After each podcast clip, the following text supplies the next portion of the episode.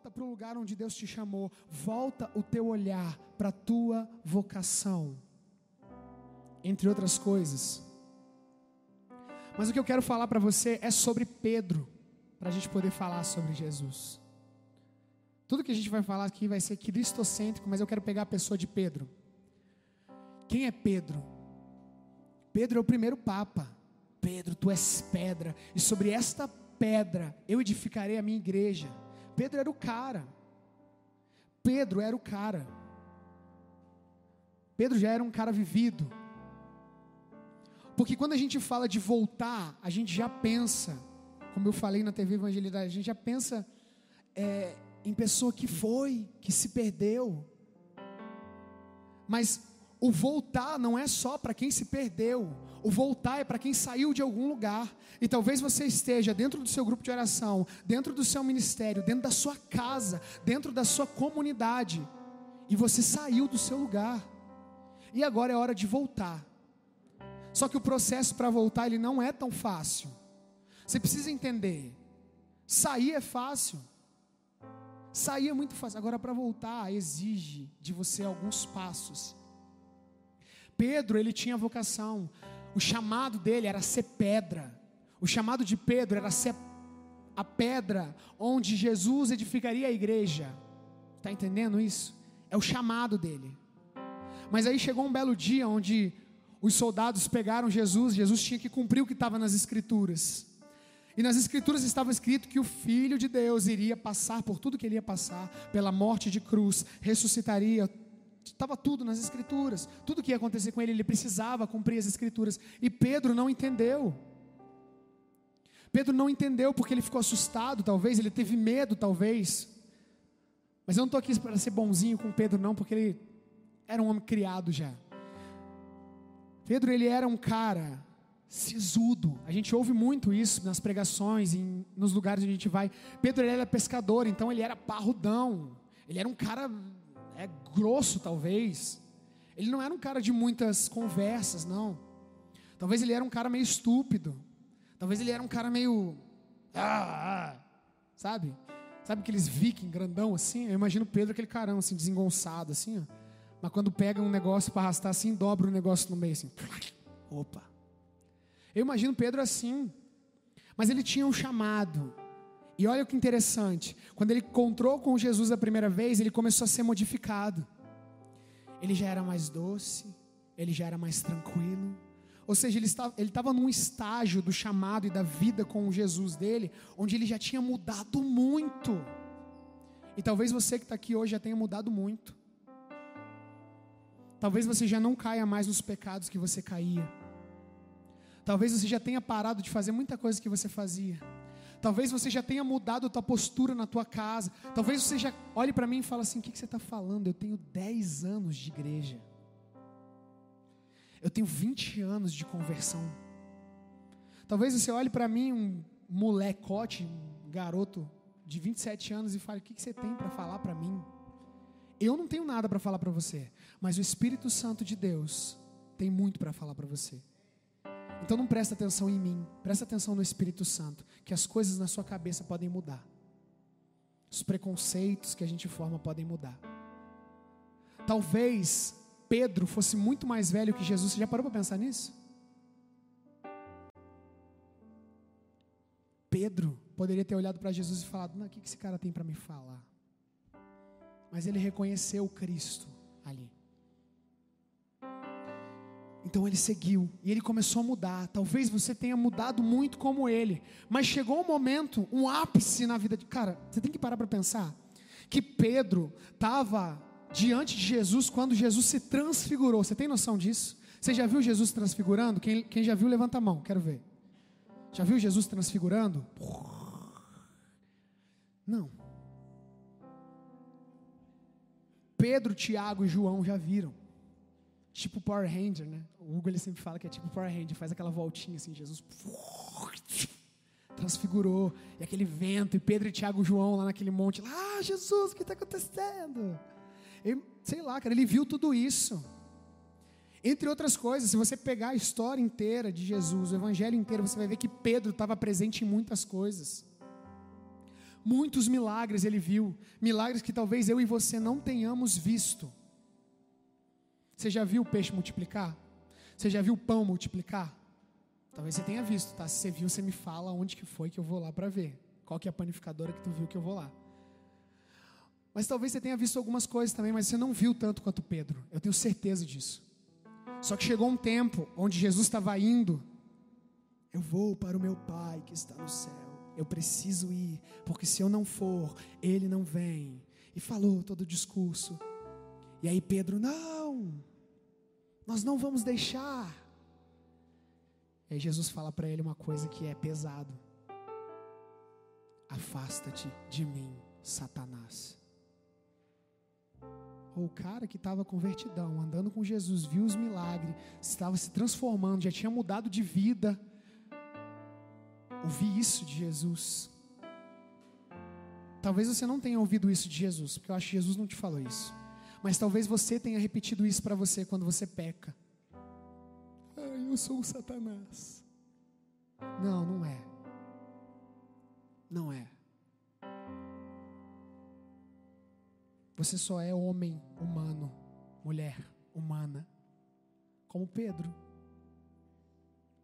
Pedro era tão humano que quando levaram Jesus, o povo, a multidão, começou a gritar: Esse aí, ó, é um que estava com Jesus. Você não é o cara que estava com Jesus?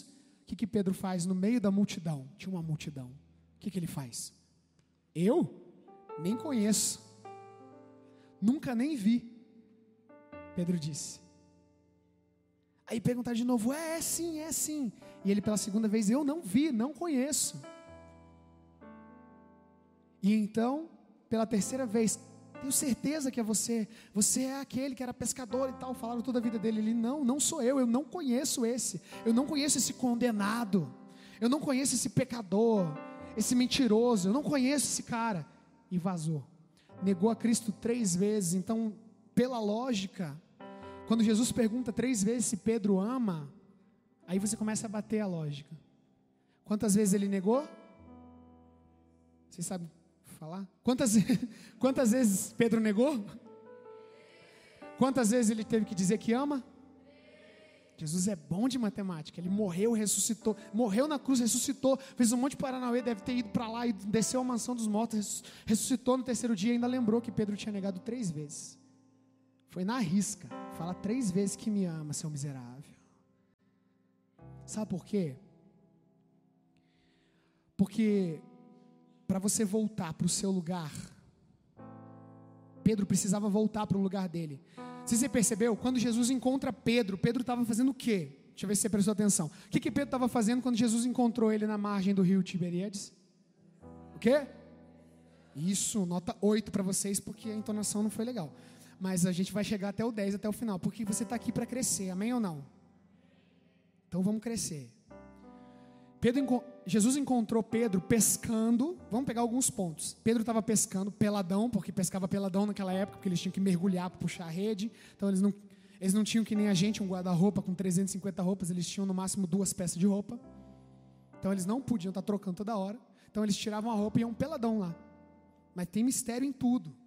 Pedro estava nu despido.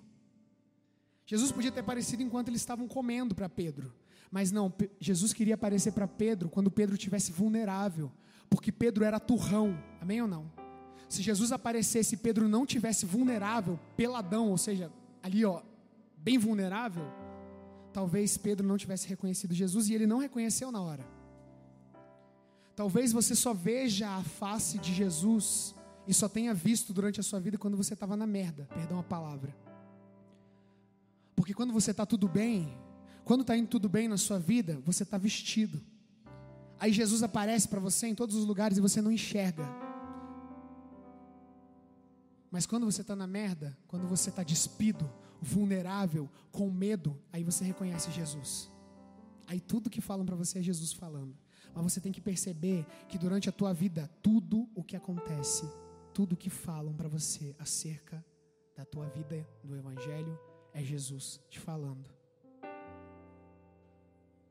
Entendeu? Talvez você estava lá no seu namoro e o seu namoro estava bem, tudo ok.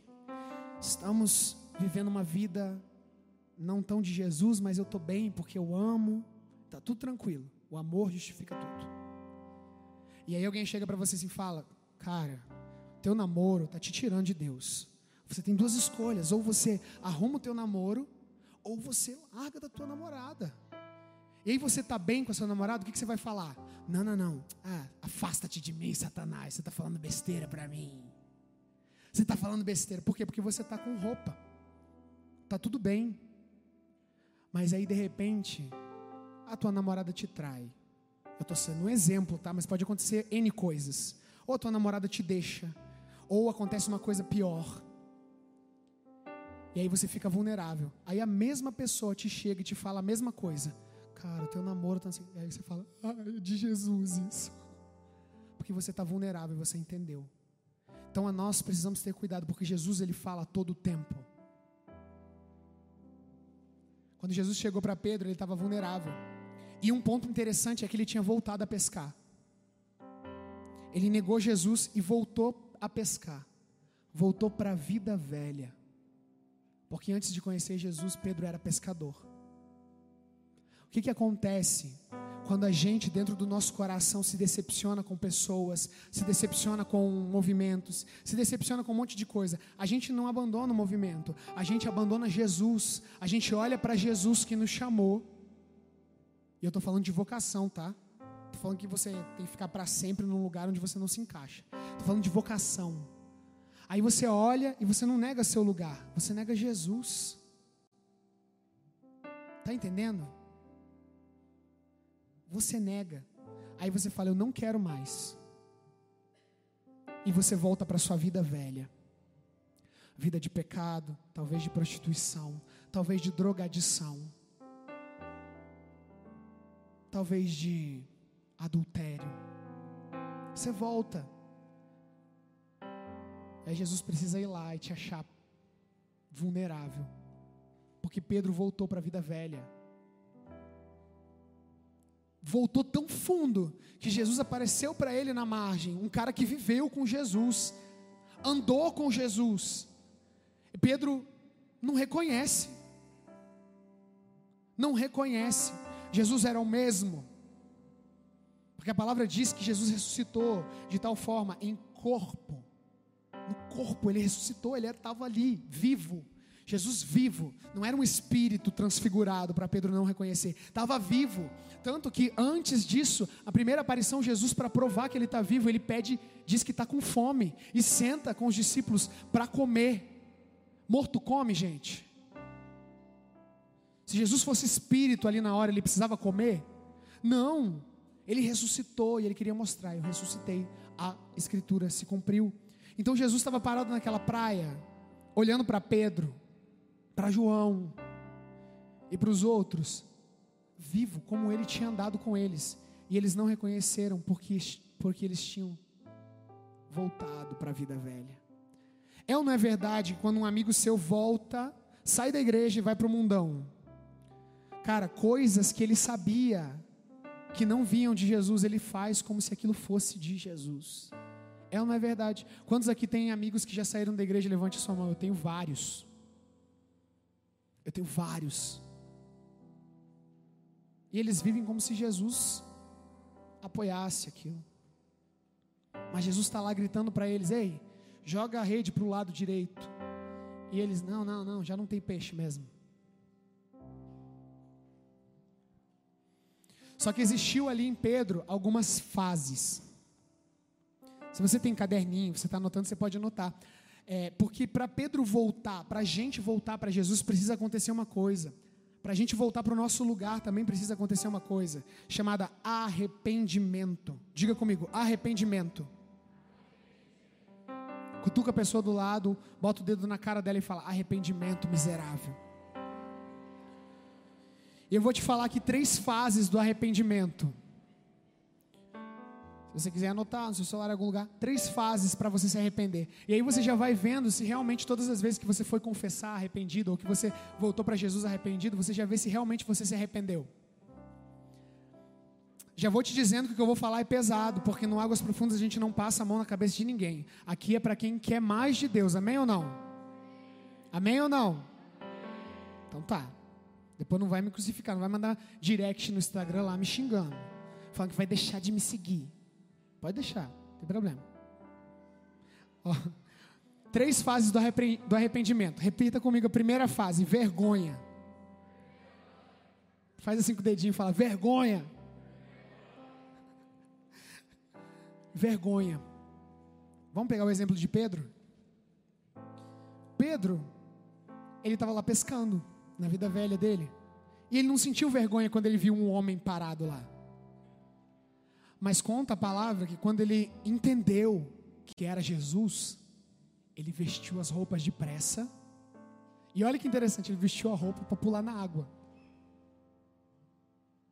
Sem noção, né? Mas ele foi, ter molhado, sei lá, a roupa. Então ele vestiu a roupa por quê? Porque diante de Jesus ele se sentiu envergonhado. Quem não está diante de Jesus não tem vergonha do pecado. Quem, tá, quem não está diante de Jesus não sente vergonha. Não tem vergonha de fazer as maiores atrocidades.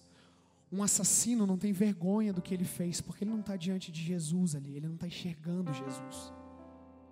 Um ladrão não tem vergonha do que ele roubou, porque ele não está enxergando Jesus. Eu já fiz pastoral carcerária várias vezes, e eu já vi presos estarem, entre aspas, espiritualmente pelados, sem vergonha, quando cheguei falando um monte de asneira, quando Jesus se manifestou, e eles foram tocados pelo poder de Deus, eles se sentiram extremamente envergonhados. Não paravam de chorar, porque eles lembraram de tudo que fizeram e falaram: Deus, que vergonha. Primeira fase, é só o primeiro passo. Ah, mas eu caí no pecado da masturbação, que vergonha. Ai, Jesus, o Senhor me ama tanto e eu estou fazendo essas coisas. Ah, Jesus, eu fui. Eu, ah, eu me droguei, eu caí. Ah, eu caí com a minha namorada, me senti vergonhoso, estou com vergonha. Primeiro passo só. Segundo passo, decisão. Diga comigo, decisão. Esse passo da decisão é quando você, tomado pela vergonha, você decide fazer algo a respeito disso. Alguns decidem se confessar, outros decidem explanar para todo mundo numa pregação. Outros decidem, você decide o que você quiser. Talvez você decida jogar suas revistas fora. Hoje não é mais revista, né? Hoje tem tudo na internet. Talvez você decida bloquear todos os sites, pornográficos. Talvez você decida tantas coisas, mas a decisão que precisa para um genuíno arrependimento é outra. É a decisão de mudar de vida. Está entendendo isso? E aí vem o terceiro passo, que é onde o teu arrependimento se torna um arrependimento genuíno. Presta muito atenção, porque a gente tem uma ideia diferente de arrependimento, de como que eu volto para Jesus e eu não posso deixar você sair daqui sem te falar isso. Arrependimento não é você parar de fazer o que você fazia de errado. Porque quando você para, você só para. Quem para, está fazendo alguma coisa? Não. Só parei. Eu tenho orgulho de dizer. Aí chega o irmão. Eu traí a minha esposa. Traí, traí, traí, traí, traí. Mas hoje eu encontrei Jesus e eu não traio mais. Faz mais que a tua obrigação. Você quer uma medalha por isso? Você quer uma medalha porque você deixou de fazer algo? Não existe isso. Ah, eu era ladrão, eu roubei a minha vida inteira. Minha vida inteira eu roubei, extorqui as pessoas. Nossa, eu roubei um milhão de reais, dois milhões. Nossa, eu fui muito bem de vida, mas hoje eu me arrependi, eu me envergonho disso e eu parei de roubar. Aí a assembleia aplaude. É, aleluia! Mas ele só parou. Aí eu pergunto: ele restituiu aquilo que ele roubou? Ele devolveu o que ele roubou? Ele fez algo para mudar a situação das pessoas que ele lesou? Eu vou pegar algo mais tranquilo. Colégio. Nossa, eu quando eu estava no colégio fazia muito bullying. Muito bullying. Zoava os outros. Nossa, tinha um menino lá que ó, não tinha como, ele, ele se zoava sozinho, não tem como. Ele era tão estranho, tão estranho, que ele mesmo se zoava, ele ria dele mesmo. Mas hoje, graças a Deus, eu parei com isso.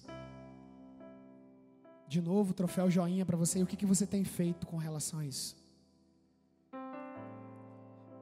O bullying não parou de acontecer, meu filho. O que, que você tem feito para ajudar as pessoas que você lesou? Talvez você nem lembre mais quem que é a pessoa, talvez a pessoa já tenha até se matado e você nem sabe.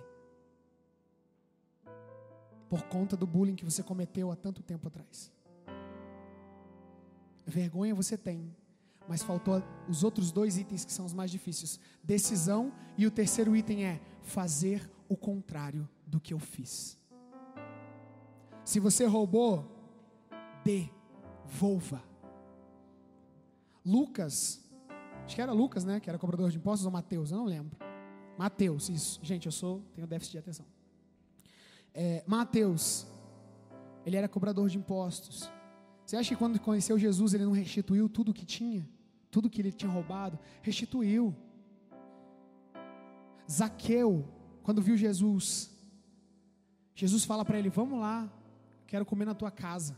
Chegou lá na casa dele, Zaqueu, o que, que Zaqueu falou? Pa, falou para Jesus assim: Ó, oh, Jesus, parei de roubar de hoje em diante. Não roubo mais.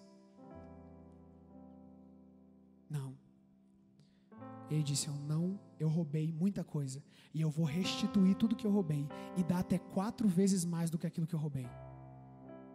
Ali teve arrependimento. Ali teve arrependimento. Porque ele sentiu vergonha, se decidiu em mudar e fez o contrário do que ele fazia. Ah, mas como que eu vou fazer o contrário do que eu fazia? Sei lá, pede para o Espírito Santo, ele vai te dar uma luz. Ai, mas eu. É isso. O meu problema é masturbação, como que eu vou fazer o contrário? Usa a tua cabeça, filho. Use a tua cabeça. Se você tem problema com isso e você se arrependeu, verdadeiramente. Ajude outras pessoas que têm esse problema. Mude de vida, porque o arrependimento vai fazer isso com você.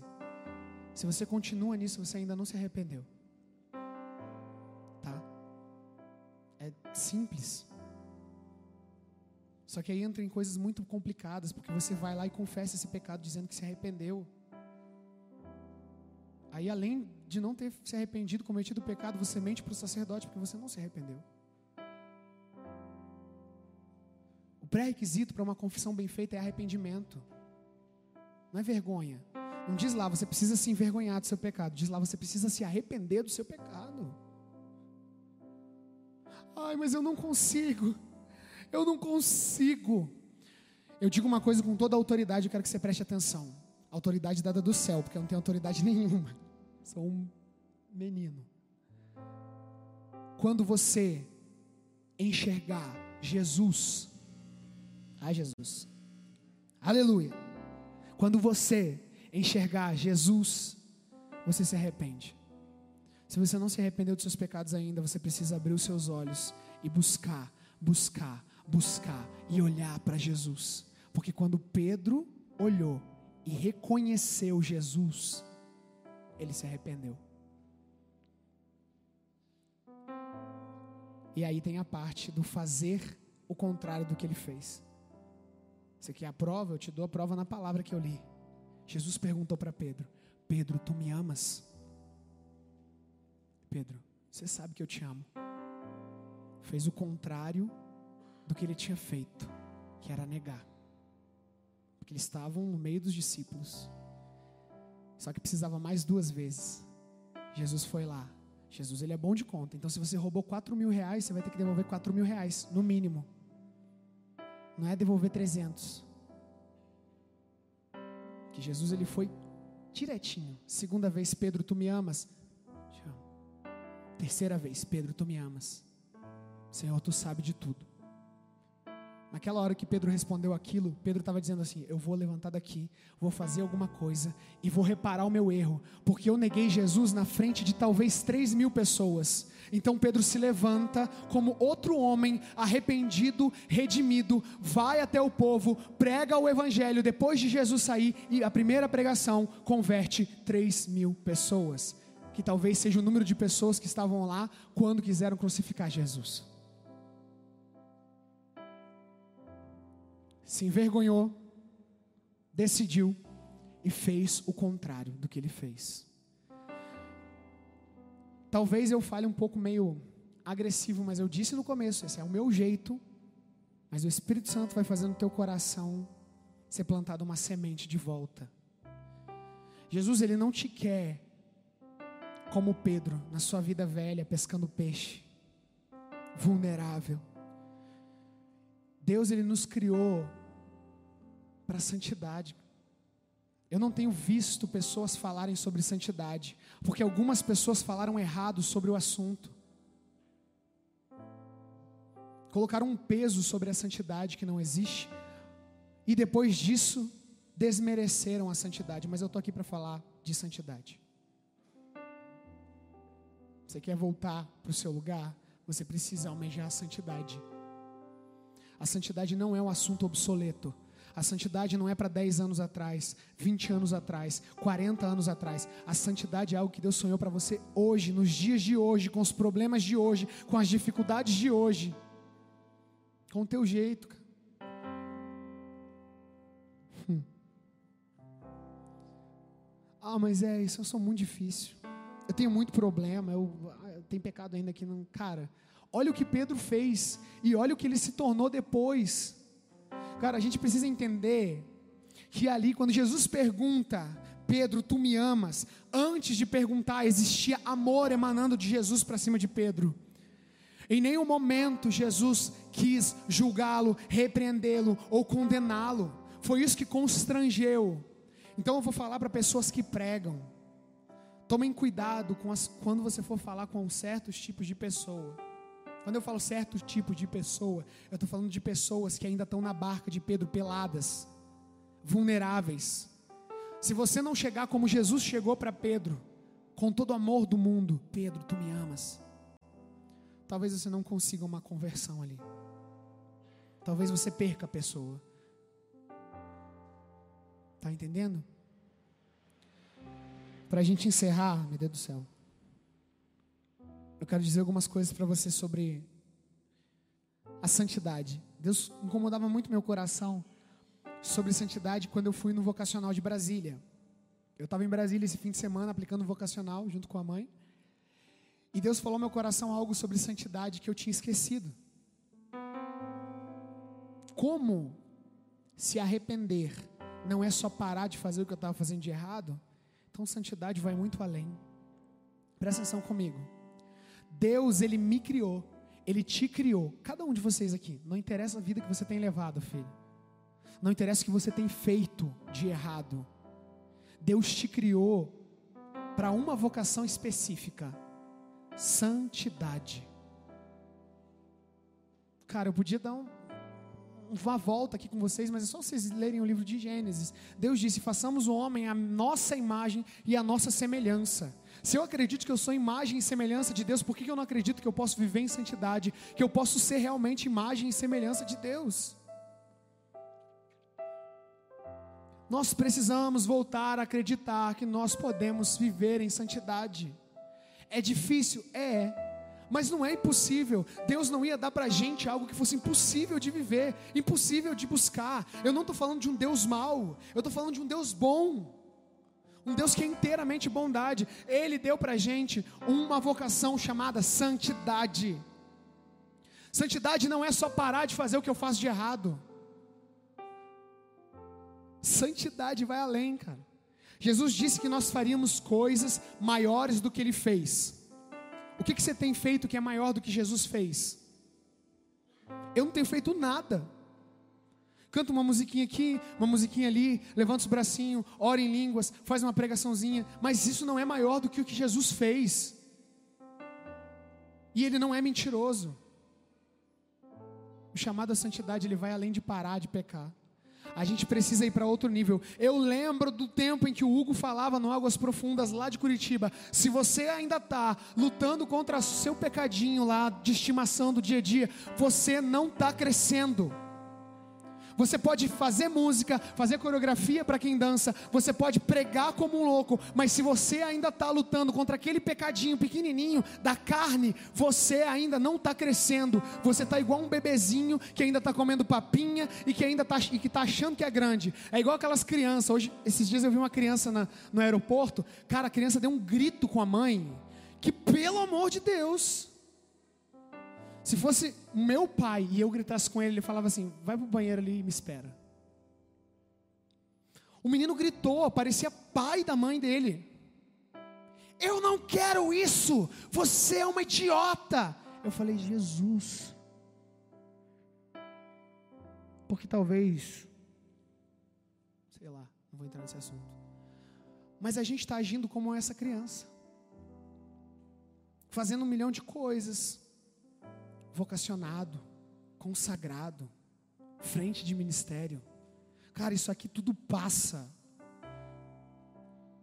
Isso aqui tudo passa. Se eu desviar um minuto o olhar de Jesus, isso aqui morre. Eu preciso almejar de novo a santidade. Pedro tinha esquecido, porque ele tinha visto o que Jesus fez, ele ouviu Jesus falar que eles fariam coisas maiores do que ele fez, e ele esqueceu, ele se afastou, ele foi embora. Você está entendendo o que eu estou dizendo? Ele foi embora porque ele ficou com medo, porque ele não quis comprar briga, porque Jesus foi tomado como um bandido, estelionatário, ladrão, o pior dos piores. E o que tem de gente que quando eu vou falar que quando o seu fundador é tomado como várias coisas, mete o pé.